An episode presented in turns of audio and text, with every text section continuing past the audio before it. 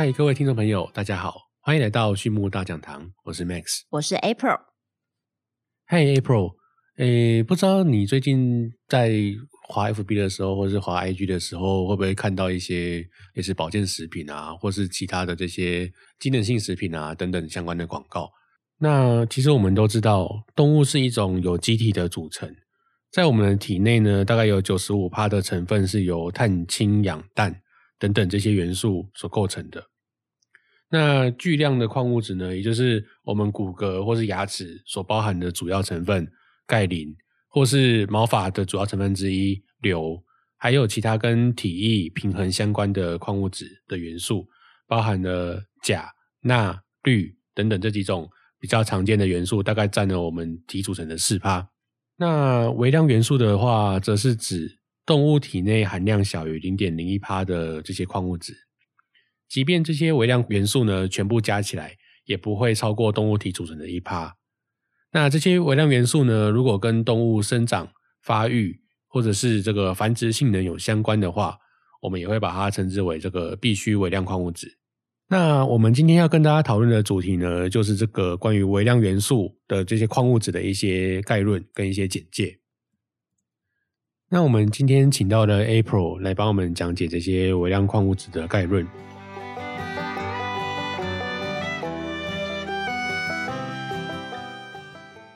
那这边想先请问一下 April 说，呃，这些微量矿物质呢，都包含哪一些种类呢？嗯，好的。嗯，其实矿物质呢有包含巨量和微量两个种类。那我们常见的巨量矿物质呢，就包括钙、磷、镁、铝、钠等等。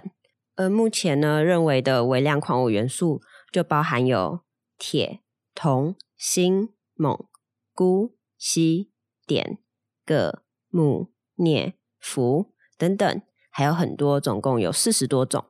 那我们每一种矿物质呢？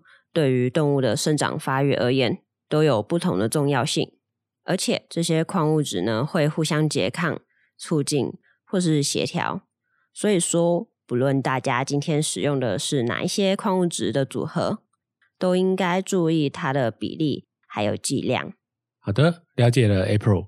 那这边想请问一下，你上面提到了很多这些微量的矿物质，包含呃铁啊、铜啊、锌啊、锰啊这些。很多种，你说总共有四十多种，那想请问，就是说这么多种的微量矿物质都是必须的吗？嗯，Max，嗯，这应该是许多人共同的疑问。其实呢，并不是每一种微量元素都是必须的。我们有一些微量元素的存在与否，对于动物的健康似乎没有影响，甚至可能有害。因此说呢，我们在一九六七年以及一九七七年，分别有学者提出下列几点有关于。必须微量元素的条件。首先呢，这些元素在动物体内的组织呢，都必须要存在。其次呢，这些元素它在同一种动物体内的浓度应该是要大致相同的。第三，如果我们缺乏这些矿物元素的话呢，对我们动物的生理或是结构会产生异常。再来是再次添加这一些元素的话，就可以消除我们体内异常的发生。然后，动物体内的生物化学变化跟缺乏可能会跟这一些矿物元素有关。还有呢，就是这些矿物元素呢，可以被我们动物体吸收，而且它是广泛存在于自然界的。最后有两点，就是说，嗯，这个矿物元素它是可以穿过我们体内的屏障，供给我们胎儿或是其他的幼小动物使用，以及呢，动物体内的含量会随着年龄去降低。所以，我们总共呢有八项之多的条件。因此说，如果符合上述条件的微量矿物质呢，总体而言是并不多的。那我们比较常见的就包含有锌、铁、铜、锰、钴、硒、碘、铬、氟、硒、钒、砷、镍、锡这一些。那另外呢，在锶、锂、硼、铅、铬这几种呢，微矿它就会比较有争议。所以呢，目前还不是很确定它算不算属于微量元素的品项。了解了，所以其实微量矿物质的定义，它还是有一些呃严谨的结构的。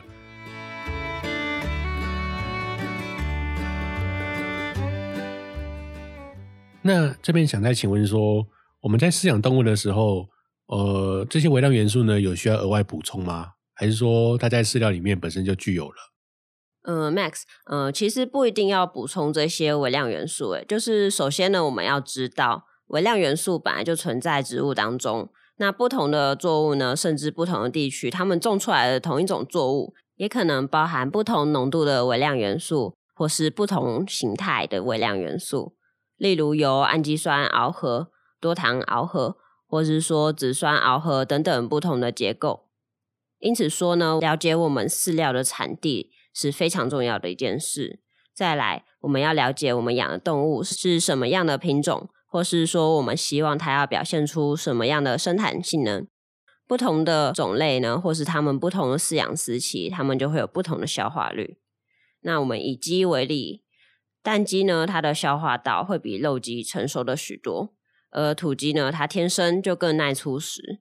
这些消化道的成熟程度呢，就会跟后天动物它能够吸收多少微量元素的效率呢，会有关系。那蛋鸡每天都在产蛋，相对的呢，就会更需要高浓度的微量元素了。那一般来说的话，饲料中比较常补充的微量元素就包含锌、铁、铜、锰、钴、硒、碘、铬等等。那常见的产品呢，有硫酸盐类的，或是说氧化类的这种无机矿物质，或是像氨基酸盐、有机酸盐，或是多糖错合物这些有机矿物质类的。了解了，April。所以说，其实我们也要看说这个动物的需求，还有它的不同的生长阶段，可能也会有不同的需要跟差异。那这边想再请问一下，就是你上一个呃阶段的结尾有跟我们提到，这些矿物质呢有分成有机或是无机的种类，那就是想再请问说，那这些有机的微量元素跟无机的微量元素有什么样的差异？想要谈它们差异之前呢，我们先来聊一下，就是微量矿物质的吸收方式好了。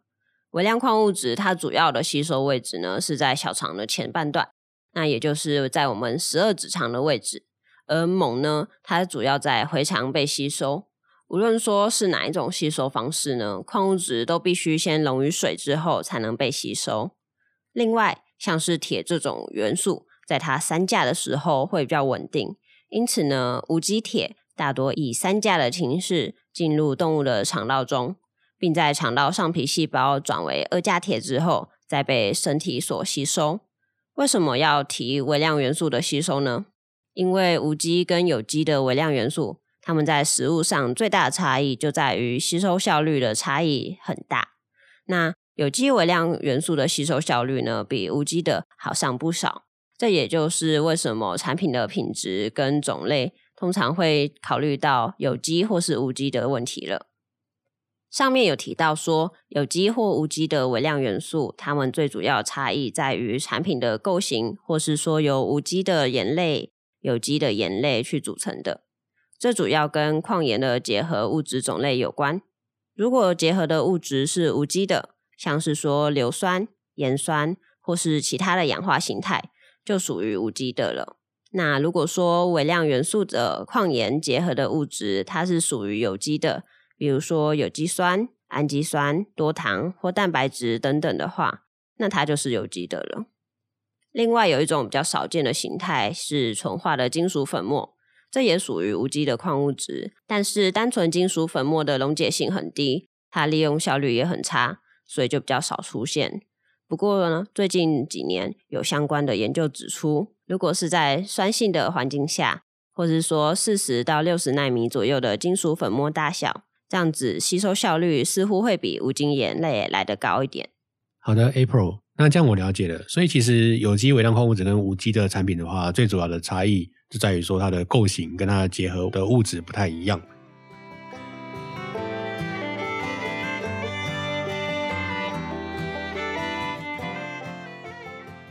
那这边想再请问说，呃，有机微量矿物质的话，跟这个无机微量矿物质的这些产品呢比较起来。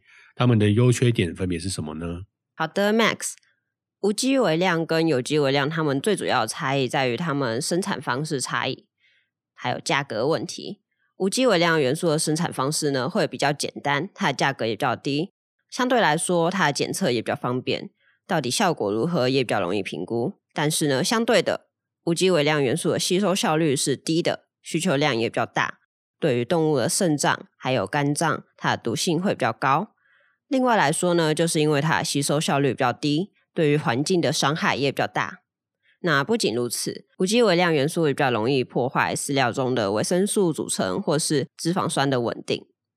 那有机的微量元素呢，就包含了氨基酸螯合物、蛋白质错合物、多糖错合物、有机酸错合物等等。那这一些比较早期的有机微量元素呢，就是有机错合物，螯合简单，但是相对的稳定性也比较差。第二代的有机微量元素呢，它的结构就会比较复杂。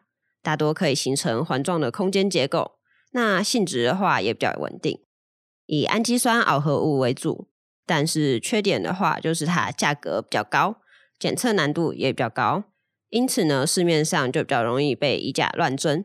这种时候找大品牌的产品也就相对的重要了。好的，April。可是如果是这样说的话，那其实我们前面有提到过，说这个微量元素呢，在动物的体组成也不过占了零点零一帕以下。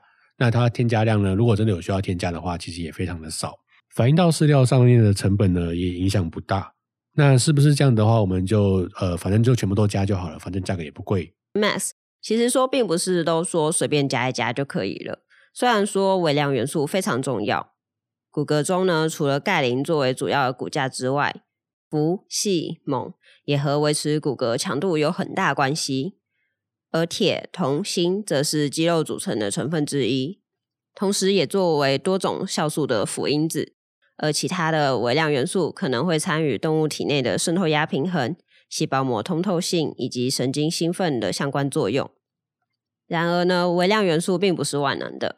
微量元素超过动物需要的上限的时候，它就会表现出具有毒害的作用。随着剂量增加，毒害作用就会越强。像我们之前有认识一位客户。他就是把酵母烯这种富含硒微量元素的粉末当成酵母粉使用，后来呢就造成他们场内大量的肉猪暴毙，亏损了不少呢。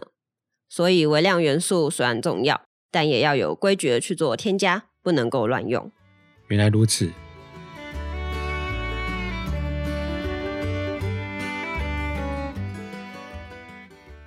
那这样说的话，我们谈了那么多微量元素的一些呃注意事项，包含有机的或无机的一些特性。那我们说了这么多，在使用微量元素的时候呢，我们到底有没有什么要需要特别注意的地方呢？好的，Max，嗯，如果说要特别注意的地方，那我们在上面之后有提到，饲料中呢比较常使用的微量元素是锌、铁、铜、锰、钴、硒、碘、铬等等。那在这些微量元素中，硒的毒性比较高。那我们添加过量的时候呢，就会容易造成暴毙。超过需求剂量的十到二十倍的时候，就会有中毒的现象。而且说长得更好，那体型越大，动物死的越快，因为通常这些动物就会吃的比较多，那它的中毒剂量也会累积的比较快速，而且不会有明显的病灶。常见于饲料中的硒，以亚硒酸钠为主。它是一种呢由硝酸、硒粉以及氢氧化钠混合，经过化学反应后形成的一种物质。另外，在最近几年比较红的有机硒，包含硒代蛋氨酸，或者说酵母硒等等。硒代蛋氨酸就是一种氨基酸硒的结构，而酵母硒则属于多糖错合物。酵母硒呢，在使用上需要尤其注意，因为其中硒的含量会比较不稳定，每一批次的差异度呢，可能会很明显。也必须注意，不可以把酵母硒当做酵母粉使用。另外，比较需要注意的微量元素就是锌跟铜。台湾对于锌跟铜有比较严格的限量标准，在添加的时候需要注意，不能够去超标。但是说老实话，NRC 推荐的锌铜标准对于动物来说略显不够，尤其在生产效率偏高的动物身上。当然，我们也同意，为了保护环境。应该要去降低锌跟铜的使用，这种时候呢，有机矿物质就可以去避免这样的两难。上面有提到过，有机的矿物质通常会有比较好的吸收效率，大概是无机矿物质的两倍左右。最后，我们应该要去考虑说，呃，我们产品的品质，很多产品的有效成分是一样的，但是如果我们经过不同的制造方式，或是配上不同赋形剂，往往就会有巨大的差异。比如说，氧化锌的制造就可以由锌粉氧化而来，或是由电镀工厂制造而来，它们品质就会差异很多。最主要的影响就是除了有效成分之外的杂质，有机微量元素也一样，甘氨酸盐的效果就明显高过蛋氨酸盐，或是有机螯合物，或是多糖错合物等等。那这样子呢，Max 这些就是我们需要去特别注意的地方了。了解了，April。所以说，其实不同的这个微量矿物质的结构，比如说氨基酸硒或者酵母硒，呃，或者说其他的，比如说甘氨酸盐或单氨酸盐，或是其他的这个有机酸螯合物或多糖螯合物等等，这些不同结构的微量矿物质，其实它的效果是不太一样的，也有各自需要去注意的这个地方。那另外就是我们台湾对锌铜的含量去限制比较多，所以说呢，也要去注意说我们在使用上不可以超过法规的限量标准。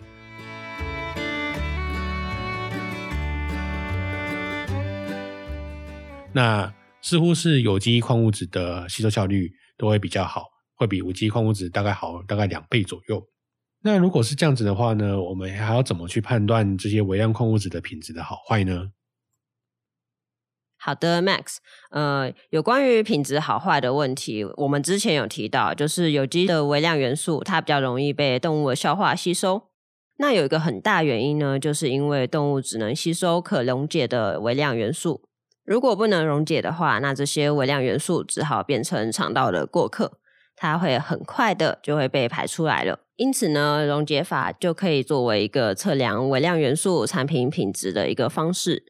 那对于有机微量元素而言，螯合率、螯合稳定性、螯合强度以及纯度等等，都是我们比较需要去在意的点。换句话说，如果我们一个有机微量元素，我们就要去看它有多少金属离子是真的跟有机物质螯合在一起的，是不是足够稳定，强度够不够强，最后呢才是纯度够不够高等等，这些都是我们会比较去在意的地方。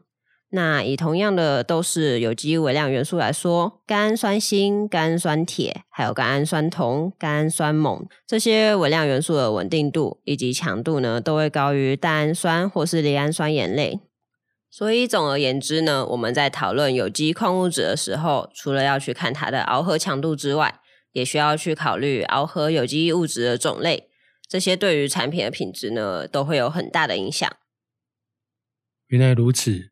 那这边想再请问一下，April，你上面提到了很多这个有机矿物质的一些判定方式，跟无机矿物质的一些判定方式。那你好像强调说，这个有机矿物质的的品质似乎会比无机矿物质的品质来的好一些。那这样说的话，有机微量元素肯定比无机微量元素来的好吗？这其实说呢也不一定。像是我们之前就听过，中国有一位河南科技大学动科系的何教授。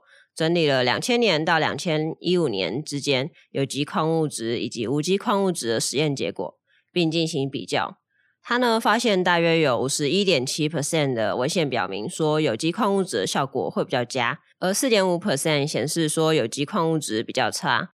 另外呢是三点八 percent 左右的数据则显示说有机与无机差异不大。理论上呢，我们认为卫士有机的效果会比较好。但是仍然出现了上述的差异，这主要是因为有机矿物质本身的产品品质会比较难做品管。如果有有机矿物质的螯合效率低、纯度低，那只不过是有机物加上矿物质，而不是有机物螯合矿物质。那想当然尔，效果也不会太好。因此说，如果我们真的要花那个钱，使用效率更好的有机矿物质，那就应该选择比较有保障的产品。让我们在使用上比较不容易出现问题，也比较能够看到有机矿物质的效果。所以呢，这样子大家会选择了吗？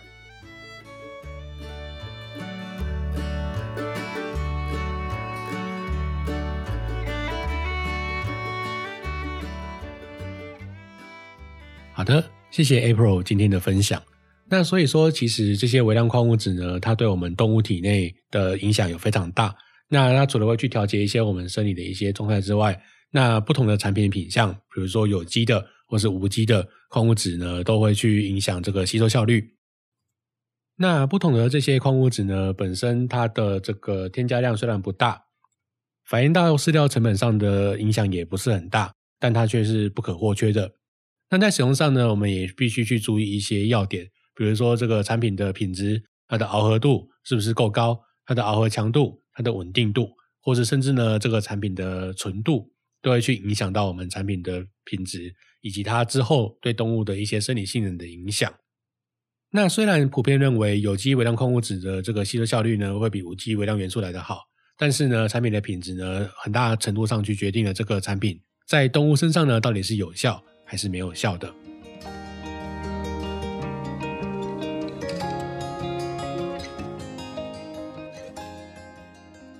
我们今天的分享就到这边，谢谢各位听众。对畜牧大讲堂有兴趣的朋友，也欢迎订阅并追踪我们。有问题的朋友呢，也可以透过下方的留言，或是透过 Gmail 与我们联络。那我们下次再见，拜拜。